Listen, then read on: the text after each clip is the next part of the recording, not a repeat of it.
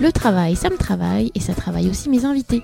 Je suis Fabienne Broucaret, fondatrice de My Happy Job et j'ai décidé de partir à la rencontre de personnes qui font bouger les lignes dans le monde du travail aujourd'hui et imaginent déjà les nouvelles manières de travailler de demain.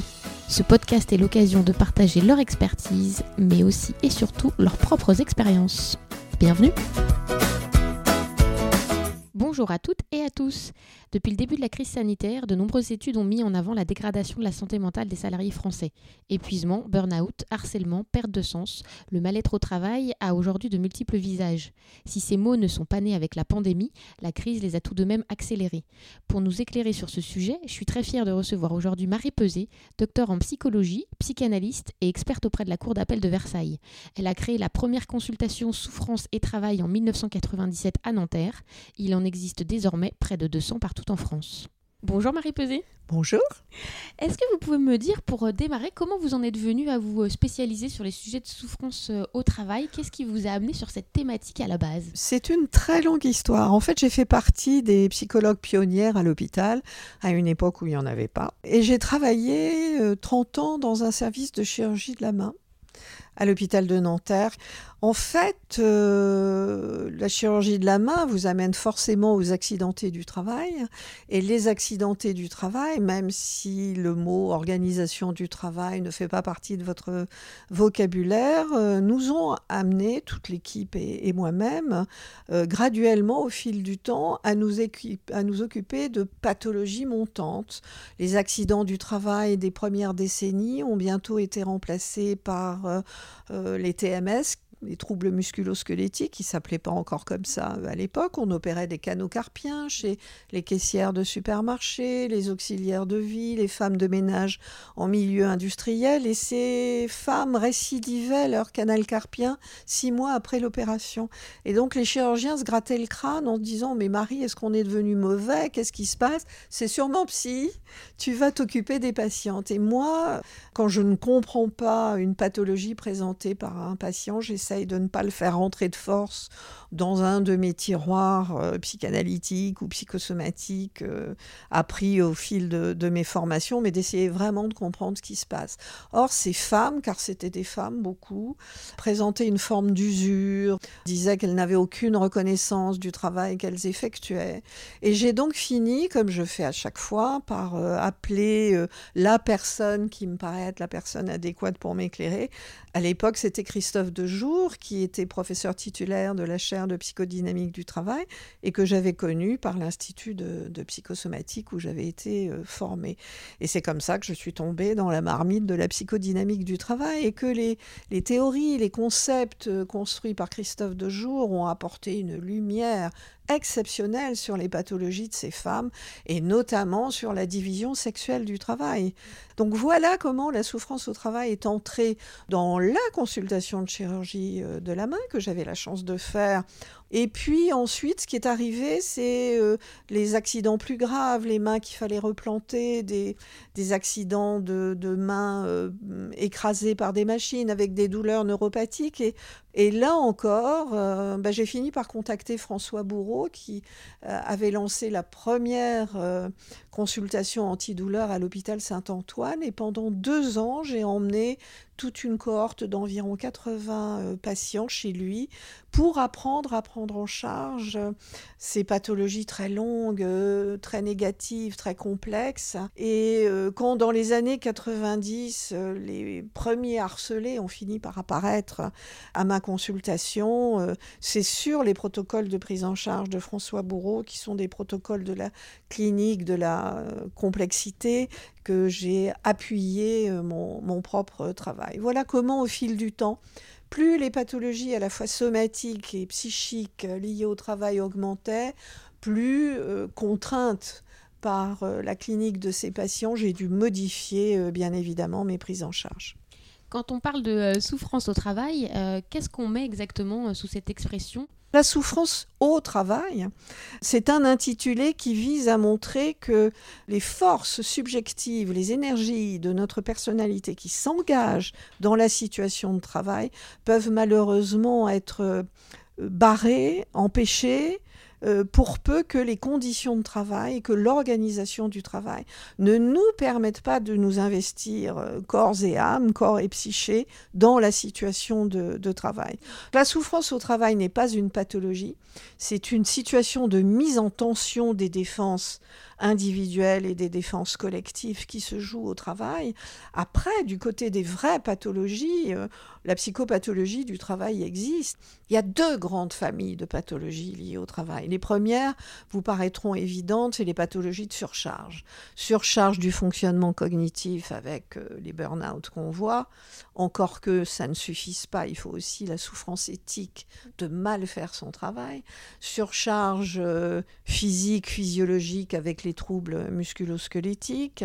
Surcharge, j'ai envie de dire, comportementale avec euh, l'augmentation des passages à l'acte euh, de violence sur les lieux de travail, de salariés qui se tapent dessus ou des agressions de, de consommateurs, de, voilà, de, de, clients, ou bien aussi la violence qui va toucher le passage à l'acte sur les outils de travail, l'ordinateur, le chariot de pansement qu'on renverse ou les sabotages même.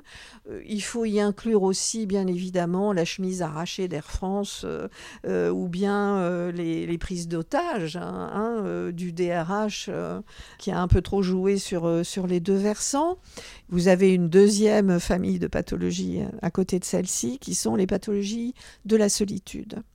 Et là, il faut ranger bien évidemment le harcèlement moral car le harcèlement moral n'existe que parce que, oui, vous êtes peut-être aux prises avec quelqu'un de trop zélé euh, dans sa manière de concevoir le management, ou pourquoi pas avec un pervers.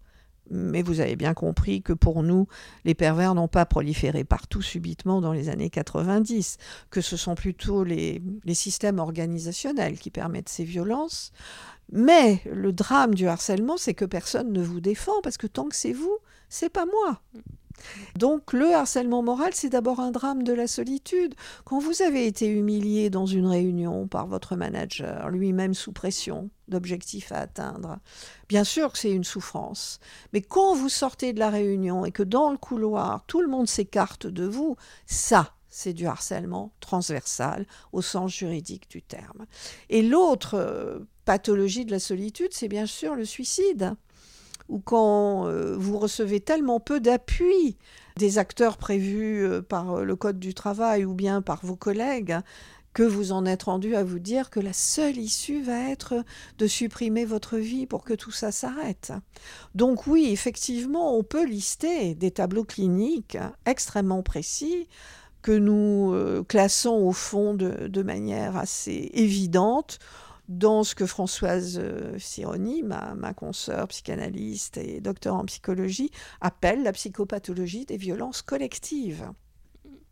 Et justement, depuis que vous avez ouvert euh, votre première consultation en 1997, comment vous avez vu euh, la souffrance au travail évoluer? Est-ce qu'il y a eu des changements positifs ou négatifs? Et est-ce que le, digital, les nouvelles technologies ont aussi changé la donne? Alors, à partir des, années 95-96, la mise en lumière de la souffrance au travail aurait pu nous faire espérer qu'elle soit combattue euh, âprement parce que c'est une euh, dépense euh, de pathologie, de souffrance collective et individuelle tout à fait euh, inutile hein, et qui atteint en plus au point où nous en sommes rendus ce qu'on appelle l'élite de la nation, les plus titrés, les, les plus diplômés. Et en fait, le rouleau compresseur de la financiarisation de l'économie, de la mise en place dans les entreprises de ce qu'on appelle le pilotage par l'aval, c'est-à-dire la nécessité, comme le décrit très bien euh, Pierre-Yves Gomez dans Le travail invisible, de lisser dans l'organisation du travail tout ce qui n'est pas payé par le client, euh, l'introduction dans les entreprises ou la prise de pouvoir, j'ai envie de dire, des outils de la finance, c'est-à-dire les tableaux de gestion, les business plans, euh, le chiffre. Cette grammaire chiffrée qui sert à décrire le travail et qui en réduit toute la partie psychique, toute la partie de sueur, d'honneur, de, vie personnelle, de subjectivité que vous y mettez pour arriver à, faire le travail. Tout ça est totalement invisible dans l'organisation du travail. On ne mesure que votre performance, votre cadence, euh, les objectifs euh, impossibles à atteindre qu'on vous a donné à atteindre quand même, qui représentent un levier de pression remarquable, hein, puisque nous sommes quatrième en productivité horaire au rang mondial. Au passage aussi un peu premier en consommation de, psychotropes. Chercher l'erreur. Et donc c'est véritablement cette grammaire chiffrée, cette utilisation à outrance euh, couplée euh, bien évidemment aux nouvelles technologies euh, des algorithmes, du chiffrage, des tableaux de bord, vous rajoutez ce modèle organisationnel désincarné, parce qu'au travail, on ne veut pas les corps. On veut un corps inoxydable. Vous rajoutez à, cette vision française de l'entreprise les nouvelles technologies informatiques qui sont, à mon avis, pour avoir euh, tellement réfléchi à la question des outils, puisque la main, c'est deux tiers des neurones moteurs du cerveau. Hein. C'est un organe euh, assez exceptionnel. Hein. C'est la première fois dans l'histoire de l'humanité que les outils que l'être humain fabrique le capturent et le kidnappent en retour. Parce que véritablement, la modification que les nouvelles technologies informatiques ont introduit dans nos vies, dans nos fonctionnements cognitifs, dans nos fonctionnements éthiques, dans nos fonctionnements euh, somatiques et psychiques est assez hallucinante. La frontière entre le dedans et le dehors est dissoute. Autrefois, pour rentrer dans votre bureau, on tapait à la porte. Maintenant, on vous envoie un mail et si vous n'y répondez pas, le, second va suivre dans les minutes euh, qui suivent. Bien au-delà de ces conséquences purement euh, physiques, corporelles et, cognitives, c'est l'oligarchie du visuel et du cognitif par rapport à l'imaginaire et à euh, des, forces subjectives de l'être humain. Et puis c'est aussi parce que c'est le TTU, le très très urgent, le tout tout de suite, le ASAP, la disparition euh, de ce qui faisait les vertus de la situation de travail, c'est-à-dire la conscience professionnelle, la fidélité à l'entreprise, l'endurance euh, au travail, euh, la possibilité de prendre son temps pour faire de la belle ouvrage. Dans une économie financiarisée où il faut être le premier à attraper la niche économique qui se libère, c'est pas le, le meilleur intellectuellement ou physiquement qui gagne, c'est le plus rapide. C'est celui qui arrive à mobiliser ses salariés le plus rapidement rapidement possible. Et pour cela, je me souviens de ce guide de management qu'une salariée de Nexity dans les années 90 m'apporte à la consultation en me suppliant de ne pas le diffuser. J'ai tenu ma parole, on l'a mis en ligne sur le site qui a trois ans parce qu'elle était depuis longtemps à la retraite et ne craignait plus rien. Et ce guide, euh, déjà, dans les années 90, écrit par le docteur Peter Krug, neurophysiologiste, s'occupant de souris et faisant donc euh, de l'homme avec du rat, décrit bien les deux seuls managements possibles pour s'adapter à cette nouvelle économie mondialisée, soit des managers charismatiques qui arrivent à embarquer leurs troupes euh, comme un seul homme, mais ça ne doit pas courir les rues parce que la deuxième technique, c'est le management par la peur, avec des prescriptions très précises dont nous avons d'ailleurs fait sur le site Souffrance et Travail la liste des techniques de management pathogène. Séparer les salariés, ne pas laisser les collectifs de travail se constituer, quand il revient un peu trop ramolli de ses vacances d'été, lui rajouter 20% d'objectifs à atteindre sur ceux qu'il avait déjà avant le mois de décembre, surtout les laisser l'année suivante, éloigner les services support qui étaient à l'époque le chef du personnel et la comptabilité pour qu'ils ne soient pas joignables, faire changer les managers très souvent d'équipe pour pas qu'ils s'attachent à leurs subordonnés, et déjà à l'époque, changer l'organisation du travail tout le temps. C'est le change management ou management par le chaos qu'on voit à l'œuvre partout, y compris dans la fonction publique avec le New Public Management. Et à quoi ça sert de changer l'organisation du travail sans arrêt? C'est très ficelle, hein, c'est très futé tout ça. C'est la meilleure manière de transformer un salarié aguerri, qui connaît son travail, qui est là depuis longtemps, qui ne se laissera pas avoir par vos discours sur mais nous allons réorganiser le travail et vous allez voir tout va aller très bien, même s'il manque la moitié des effectifs et qu'on a raccourci le temps d'exécution de la tâche. Changer tout le temps l'organisation du travail, ça vous transforme en novice permanent. Et donc, même si vous êtes ce qu'on appelle un senior, qu'en plus en France on vire hein, à la louche, vous le savez, bah, au bout d'un moment, vos gestes, ce qu'on appelle les mémoires procédurales, hein, les mémoires du travail, ne sont plus engrammés vous devez réapprendre sans arrêt de nouvelles séquences cognitives, intellectuelles et, et euh, musculosquelettiques. Ça vous donne finalement des collectifs de travail démunis devant ces changements constants et qui pris par le rythme de travail et la cadence, n'arrive même plus à euh, avoir le temps de réfléchir aux arguments qu'il pourrait vous opposer. Et euh, on a perdu cette euh, bataille-là avec les nouvelles technologies hein, informatiques et l'accélération, l'intensification du, travail. Est-ce que la crise du coronavirus, euh, qui est une crise sanitaire, mais qui a eu des impacts euh, assez nombreux sur le monde du travail depuis un an et demi, est-ce que ça va changer des choses selon vous de manière durable? On parle plus de santé mentale. Est-ce que selon vous, il y aura un avant ou un après ou pas forcément? Oh, il y aura un après parce que c'est une crise convulsive qui concerne toute l'humanité et qui met à terre notre flux tendu, la plaie de nos organisations du travail, le flux tendu, hein, le, toyotisme, le lean management, pas de pas de stock, euh, pas de stock pour les voitures, c'était déjà une chose, mais plus de stock pour les masques, pour l'oxygène ou pour le reste, on voit bien ce que ça donne. Moi, ce que j'ai trouvé extraordinaire, mais qui a été très vite avalé, c'est que la pandémie a remis sur le devant de la scène les métiers qui tiennent le monde. Euh, nos éboueurs qui ramassaient nos poubelles et évitaient que se greffent à la pandémie euh, d'autres soucis euh, d'hygiène publique, les caissières de supermarchés qui ont permis qu'on se nourrisse, et bien évidemment nos soignants qu'on a un tout petit peu applaudi sur les balcons. Donc ça a remis en lumière la vulnérabilité de l'être humain. Euh, en, face d'un discours de l'entreprise hein, sur le challenge permanent, se dépasser sans arrêt. Euh, il y a 3-4 ans, on a donné le prix Nobel aux trois chercheurs en chimie qui ont travaillé sur les rythmes circadiens. Et vous savez que l'Académie Nobel envoie toujours un, message à l'humanité, une manière de dire que si nous avons une telle pandémie de burn-out, c'est pas pour rien, c'est parce que l'être humain est vulnérable, il a besoin de cycles quotidiens, de veille, de, sommeil, de, repos, de nourriture pour ne, pas s'épuiser et porter atteinte définitivement à sa santé. Alors on a vu ça, on a vu ces métiers indispensables qui sont les métiers euh, euh, encore une fois mis en, invisibilité. On a vu que les traders, ça servait à rien pendant toute cette période-là. Ça n'a pas duré. Moi, je me souviens d'une amie qui est euh, médecin anesthésiste dans un grand hôpital parisien que je ne vais donc pas citer, euh, qui bien évidemment n'est pas rentrée chez elle pendant quatre mois pour ne pas infester sa propre famille et puis surtout pour tenter de sauver des gens.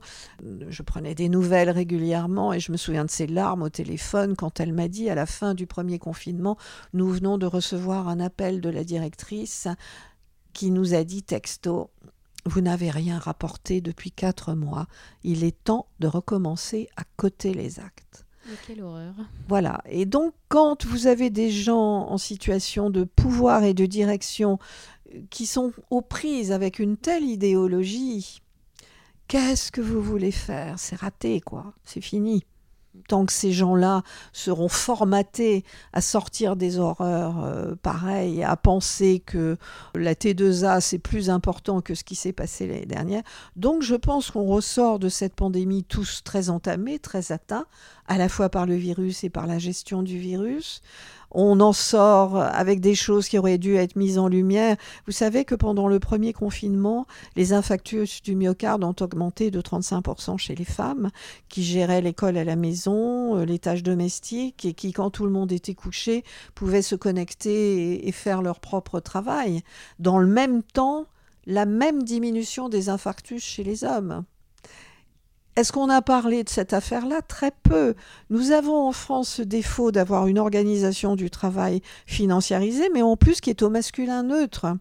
On est le pays où les femmes travaillent le plus Et on est le pays où le présentéisme demeure une valeur cardinale de l'engagement au travail et où la femme qui part à 18h s'entendra euh, dire Tu prends ton après-midi aujourd'hui? On sait, ce sont les, dernières publications de la DGT, que pendant la, la pandémie, 40% des salariés ont souffert de conflits éthiques au travail, de mal travailler, de faire du sale boulot, et que c'est ça le terreau du burn-out. Parce que vous pouvez travailler beaucoup, mais quand vous avez conscience que ce que vous faites est utile au monde, que vous avez une place dans la chaîne humaine et euh, que vous valez quelque chose quand vous traversez une gare, euh, vous pouvez supporter de beaucoup travailler. Qu'est-ce qu'on peut euh, conseiller aux personnes qui seraient en souffrance euh, au travail ou qui ont peut-être dans leur équipe quelqu'un qui, qui ne va pas bien? J'ai tendance à penser que la glissade qui vous amène à la partie étroite de l'entonnoir, là où il n'y a plus aucune lumière, là où vous êtes tout seul et où là où vous pensez même plus et où vous ne savez même plus vers qui vous tournez, cette glissade, on ne la voit pas venir. Je l'ai pas vu moi-même. Donc, euh, nous avons mis au point des outils sur le site comme le test de propagation du burn-out, comme la liste des techniques de management pathogènes, supposés aider le salarié qui commence à se sentir pas bien à réfléchir un peu à sa situation. Mais vous savez, avec ce qui se passe, et déjà avant, euh, avec la peur du chômage qui règne dans, ce pays, ce chômage endémique étant un outil de, soumission hein, du, salarié, le salarié cherche à tenir. Je ne peux pas me permettre de perdre moi. Et moi, je voudrais juste dire aux salariés que 80% de nos patients retrouvent du travail. 80% des salariés qui portent plainte pour harcèlement gagnent en justice. Peut-être pas du premier coup, mais au bout que ceux qui euh, ne sont plus en état de travailler, eh grâce à un système de santé remarquable, on leur concocte des statuts médico-administratifs qui les mettent à l'abri.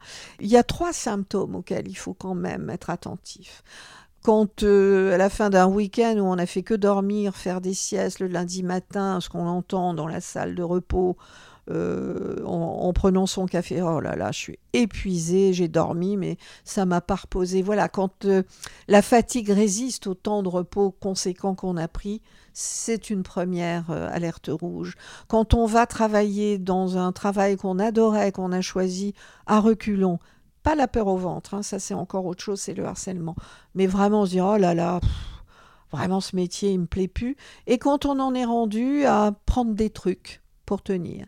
Alors les anxiolytiques, les antidépresseurs, euh, dans certains milieux professionnels, la cocaïne, les amphétamines, ailleurs le crack, l'ecstasy, euh, ailleurs euh, quand vous rentrez le petit verre de vin blanc en préparant le dîner qui va vite devenir la demi-bouteille, les somnifères ou le cannabis pour redescendre le soir. C'est-à-dire quand votre organisme n'est plus finalement qu'un outil qu'il faut faire avancer de force qu'il faut reposer de force, qui n'arrive plus ni à mobiliser de l'énergie, ni à redescendre pour se reposer. Voilà, quand vous commencez à en, être là, venez nous voir. Il y a 200 consultations souffrance et travail sur le territoire maintenant. Nos, nos psys sont formés non pas à aller chercher uniquement votre subjectivité, votre névrose infantile, même si dans un deuxième temps, il faut aller la gratter, mais ils sont surtout formés aux, aux approches médico-juridiques pour vous trouver les solutions, et il y en a.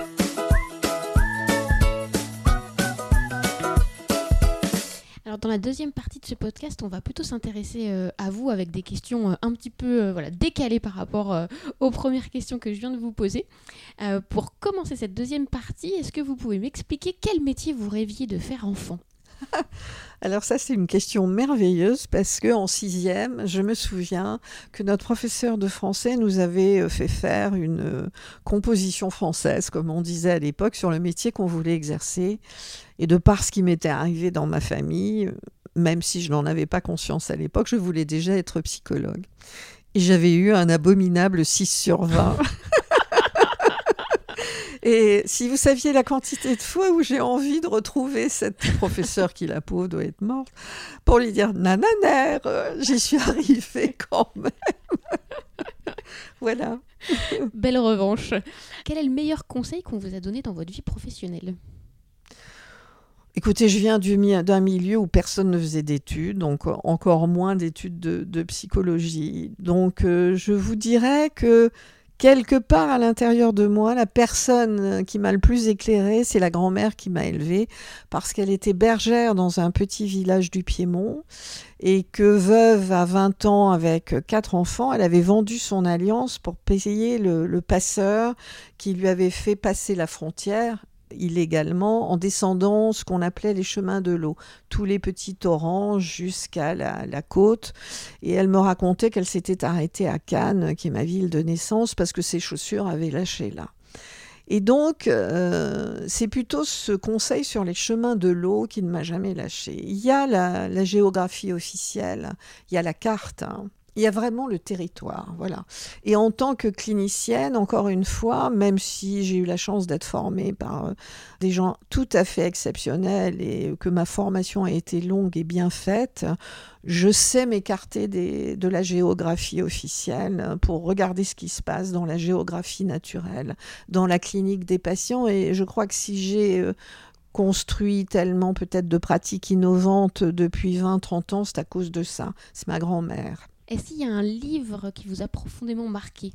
Oh, il y en a euh, vraiment euh, beaucoup parce que j'ai toujours été une lectrice assidue. Euh, c'était le, moyen de sortir d'un quotidien.